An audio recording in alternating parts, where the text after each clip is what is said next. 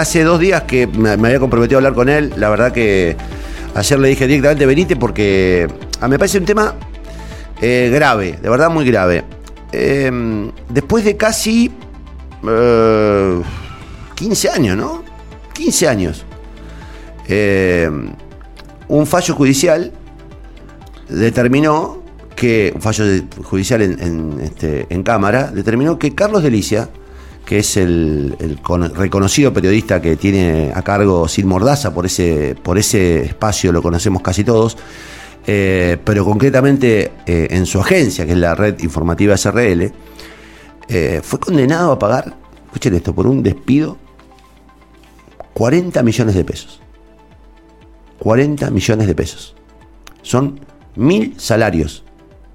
Serían algo así como 83 años de sueldos anticipados. Esto es lo que dice la nota, que es, este, la recomiendo, está también online. Eh, es una lectura que hace en su defensa, Carlos, porque de verdad es un delirio. Es un delirio que un grupo de jueces, en primera instancia primero mm, y después en Cámara, consagren que una indemnización de una empleada que tenía seis años de antigüedad termine en mil sueldos, lo que hace claramente imposible la continuidad de la empresa. Así que acá está, Carlitos, ¿cómo andás? ¿Cómo te va? Bien, gracias por el espacio y por una forma de difundir la solidaridad sobre todo. Porque, a ver, hoy tiene nombre y apellido Carlos Delicia, pero después toca cualquiera. Eh, esto, lo que está pasando en Santa Fe Capital, lo vamos a decir con toda la letra. Esto pasa en la justicia laboral de Santa Fe Capital. Pero ¿Cómo llega un juez a, digamos, contame la historia brevemente, ¿cómo es que vos te, que despedís a una chica? No, que no la despedimos. A ver, esta chica, que es de Victoria, Entre Ríos, vino a estudiar acá abogacía. Me la presentan en mi cumpleaños, en el 2006. Sí. un amigo en común. Eh, agarra y me dice, che, tengo que quiere laburar, no le, no le alcanza la plata, quiere. eh, me está vendiendo publicidad a mí, pero mi revista no tiene, no tiene tanta posibilidad de venta como la tuya. ¿Puede vender publicidad para vos? Pero bueno, tráemela. con- Dice, yo esta noche voy a tu cumpleaños, ¿la puedo llevar? Tráela. ¿Sabes? Eh, digamos, este 27 de octubre del 2006. Ahí la conocí y dije, mirá, el año que viene vamos a reactivar una cosita, ¿te querés venir a vender? Venite. Entonces entra a trabajar como vendedora freelance. Laburaba un día a la semana, los miércoles. Estudiaba todos los días con este, con este chico que me lo presentó, abogacía. Cuando, digamos, no le da la carrera, no le, se le hace muy pesada, dice, me voy a volver a, a, a Victoria. Digo, no seas loca, digo, hacete una carrera corta, tenés un montón de materias que te pueden servir. Y ya hay la posibilidad de hacer carrera de eh, corredora inmobiliaria. Dice, sí, pero tengo que pagar el alquiler que no tengo. Bueno, vamos a hacer una cosa. Este año y medio que te falta para terminar la carrera, yo te doy media jornada para que hagas los trámites, andar al banco, vení. Pero bueno, entre todo este tiempo que vendía publicidad y la mala leche de este tiempo, iba, iba a llevar los diarios a un lado este, y decía, che, soy yo que se presentaba, vengo en representación. O sea- fue juntando pruebas, porque esto, esto- el acuerdo fue, terminaba, se recibía, y yo cumplía con ella y le dejaba en libertad. Está bien, o sea, ella fue generando situaciones. No, y mucho material, información. Hacíamos cualquier cosa, ella guardaba papelito, porque después decía que trabajaba 12 horas por día, que fue partícipe de un montón de proyectos que no se le pagaron. Pidió, Ahora, ahora, eh, más allá del caso en puntual, estamos hablando de una persona que supuestamente estaba trabajando en negro con vos. no, no, como perdón, perdón, perdón, perdón, perdón. Vos, monotributista, me facturaba las comisiones. Y después cuando vino a trabajar en blanco, el año y medio fue en blanco. O sea, además estaba. Este, Al año y medio fue en blanco. Cuando le dijimos, venía a trabajar como administrativo, nosotros en la empresa todos lo tenemos en blanco. Bueno, ¿y cómo se va ella de la empresa?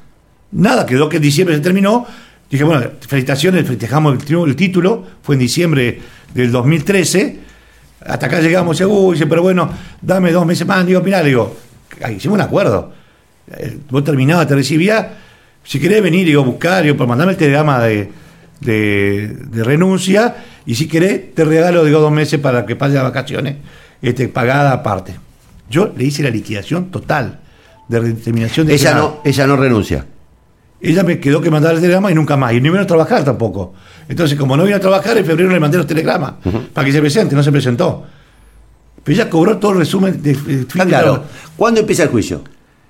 ¿Año 2000? No, comienza. Esto, esto es la mala leche y que acá, la, la primera instancia también es culpable, porque ella firma y acepta la rendición final, que se paga todas las proporciones, se le quiere entregar todos los papeles, digamos, del aporte, que lo- no lo fue a buscar.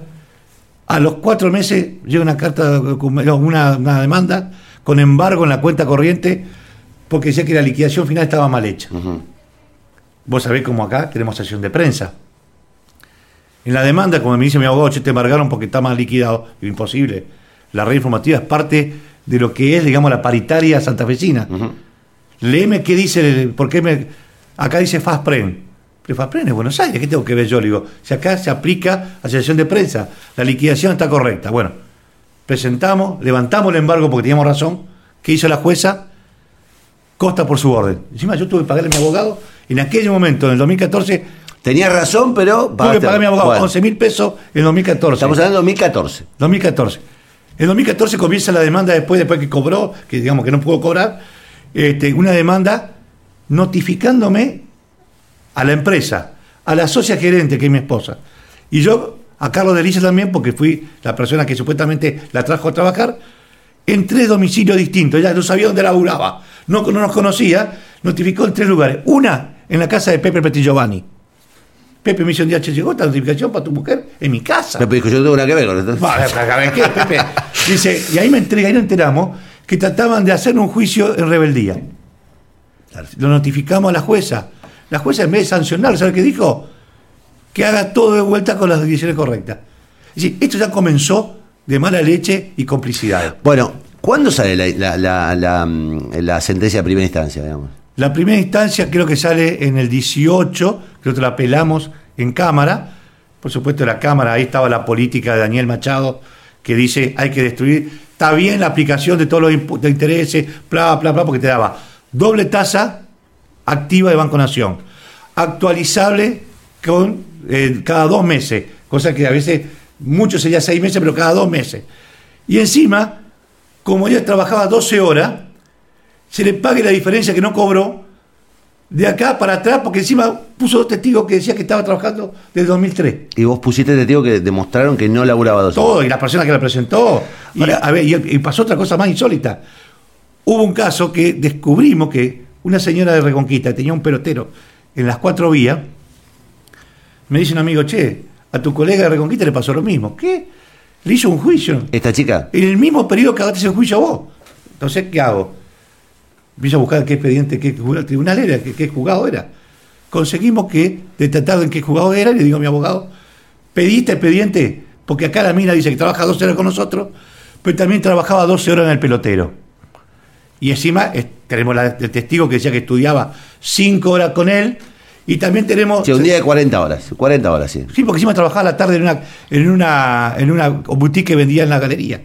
Digo, no sé cómo era el día de ella, pero trabajaba 40 horas. Digo, tenemos todo. Y dice el abogado, no, pero no, mete esto porque acá hay estafa procesal. Están diciendo que trabaja 12 allá y 12 acá, no es imposible. Hay una estafa procesal, hasta puede ser un perito, un delito penal. Eh, al otro día me dice, voy a renunciar.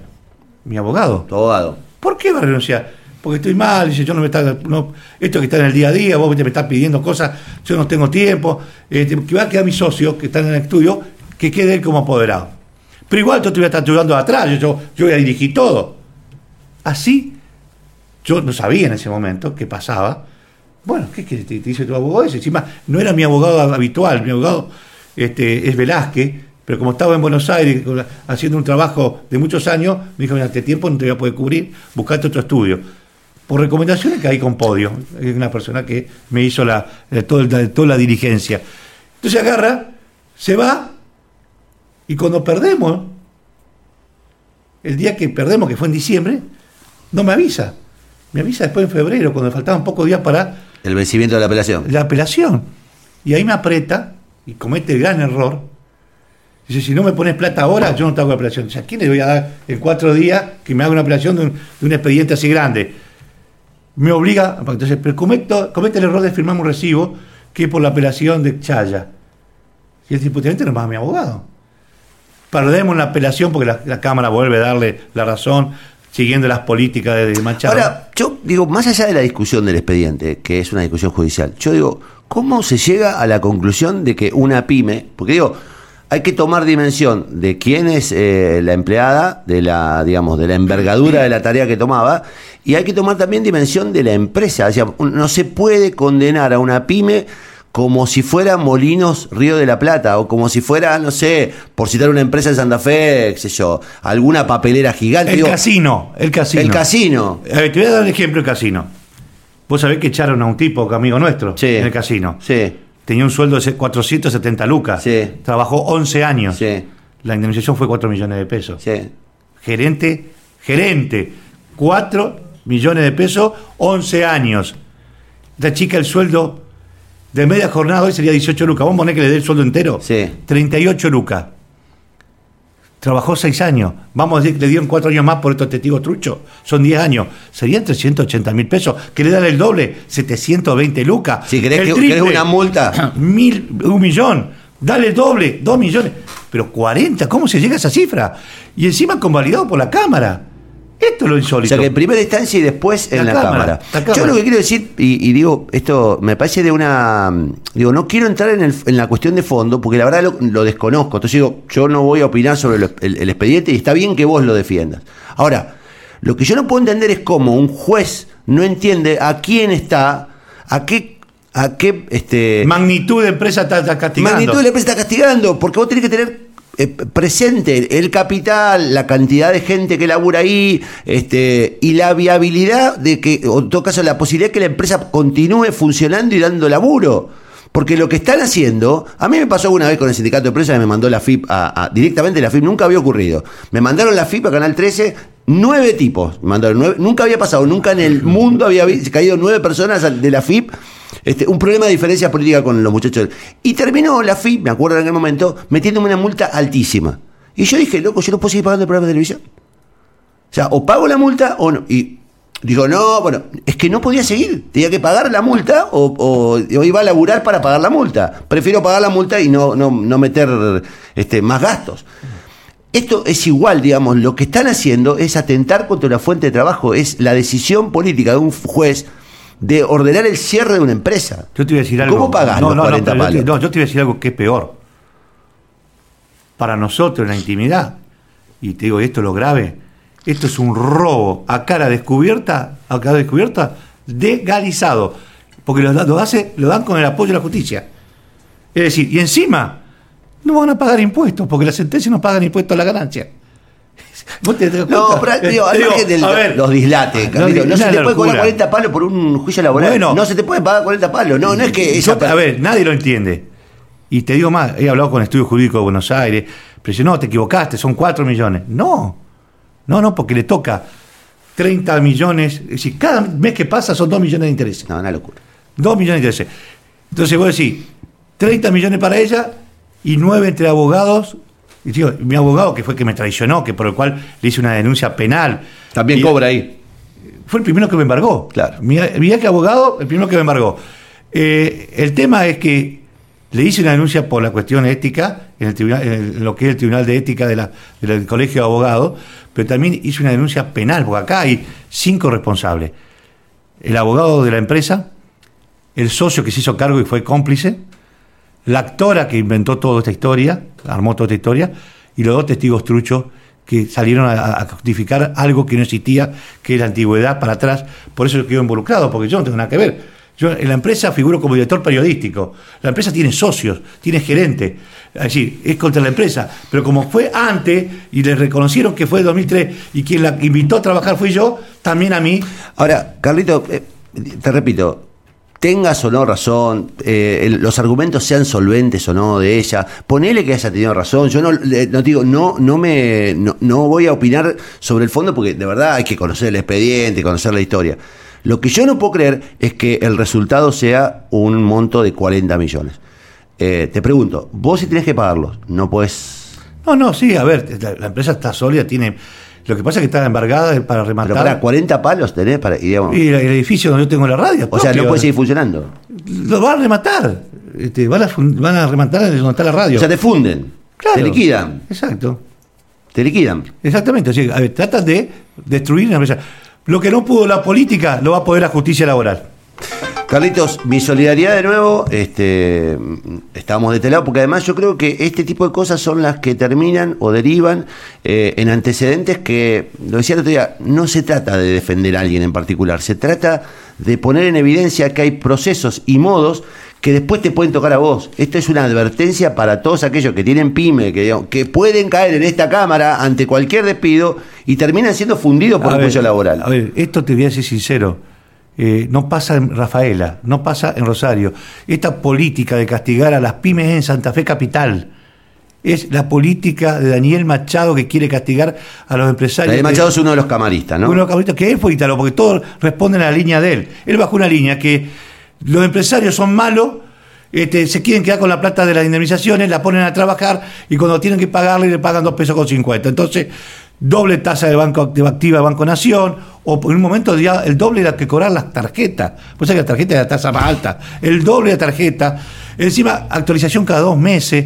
Es decir, todo tipo de. Bueno, la Cámara. No, pero tiene que, haber, tiene que haber una revisión. Yo digo, eh, más allá de la, de, la, de, la, de la publicidad de todo lo que estás haciendo, tiene que haber una reconsideración por parte de la, de la Corte. Me imagino que irás a la Corte y me. hemos pedido, ahora estamos en una etapa donde, bueno, por lo menos paramos el remate que si una, porque habían pedido martillero, eh, hicimos una presentación con todo esto, con, también para ir hasta la corte, este, donde este, la jueza en primera instancia por lo menos frenó el tema de la designación de martillero.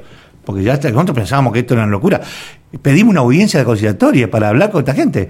Pero a ver, queremos frenar el remate, pero tampoco queremos bajar la bandera de que todo esto fue una asociación ilícita, armada, pergeniada, con mi abogado a la cabeza, porque conocía mi patrimonio, sabía quién le podía sacar plata. Y bendecida por los jueces, digamos, bendecida por los jueces, que no es poca cosa. y es un tema cada vez más delicado en Santa Fe, digamos, cómo se comporta la justicia eh, en varias áreas, eh, y cómo está este, haciendo ojo, este, ojo este, ciego a un montón de cosas, y cómo le pone el foco exclusivamente a algunas cosas.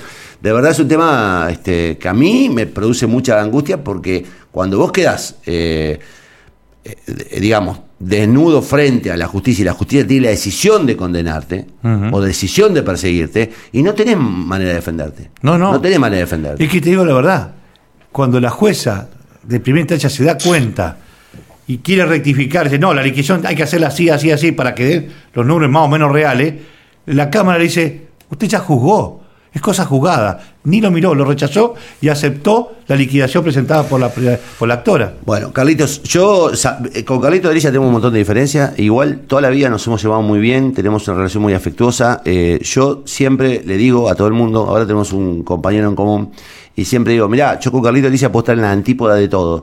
Ahora, yo tengo un enorme respeto por vos, por tu capacidad de trabajo, siempre te lo digo, sos un animal de trabajo, todo lo que tenés lo hiciste laburando. Eh, de, digamos, con, una cantidad de horas impresionante, siempre laburando más que el que está al lado. Así que me parece una injusticia además, porque lo que están haciendo es castigando a un tipo que labura, a una empresa que labura y que da laburo. Así que mi solidaridad, te la reitero, y mi predisposición para acompañarte en lo que hagas. No, yo te agradezco y lo que vos decís, eh, igual, el respeto fue mutuo siempre, porque nos respetamos la capacidad intelectual, más allá de los pensamientos y de dónde está parado cada uno en la vida. Pero como decís vos, eh, hay que ser buena gente. Este, nosotros hemos dado todo este tiempo de que estamos ya hace 22 años que estamos con Simordaza acá en Santa Fe y te garantizo hemos dado trabajo a mucha gente que a los primeros que por ahí arrancan con su actividad este pudiendo pagar lo que se puede pagar pero siempre tratando de respetarlo y dentro de los marcos que dice la ley. Este digamos tuvimos en un momento por ahí dos o tres personas por cuestiones políticas que nos iniciaron un juicio lo hemos solucionado nos quedó este tema pendiente Nada que no ocurra en todas las empresas todo el tiempo. Nada que no ocurra. La, verdad es que no sos, este, digamos, eh, no sos una multinacional. Sos eh, una, empresa que hace un programa de televisión, tiene una radio y bueno. Nada, loco, me parece una arbitrariedad brutal la liquidación y digo, por lo menos que revisen la liquidación. Si no quieren revisar la cuestión de fondo, que ya es una cuestión que me excede, por lo menos que revisen y, pongan una indemnización razonable. Es que, a ver, pusimos contadores y abogados a hacer la liquidación. A la liquidación nosotros, como dice la primera instancia, con este, el fallo ya firme, es 3 millones de pesos. Bueno, y te, obligan a pagar 40. Exactamente. Un delirio. Carlos Delicia, periodista, dueño de Cadena O, este, director de Simordaza, este, un personaje ineludible del periodismo santafesino, estuvo con nosotros compartiendo un momento muy delicado. no es que lo defendemos a Delicia, lo defendemos al tipo que tiene una empresa que da, da laburo y que corre el riesgo que caiga en manos de un, este, de un tipo que te arme un montón de pruebas, pero sobre todo en manos de un tribunal que decida consagrar semejante locura. 40 millones de pesos. Explícame qué empresa puede funcionar con una, con una indemnización así por una empleada que tuvo 6 años de trabajo.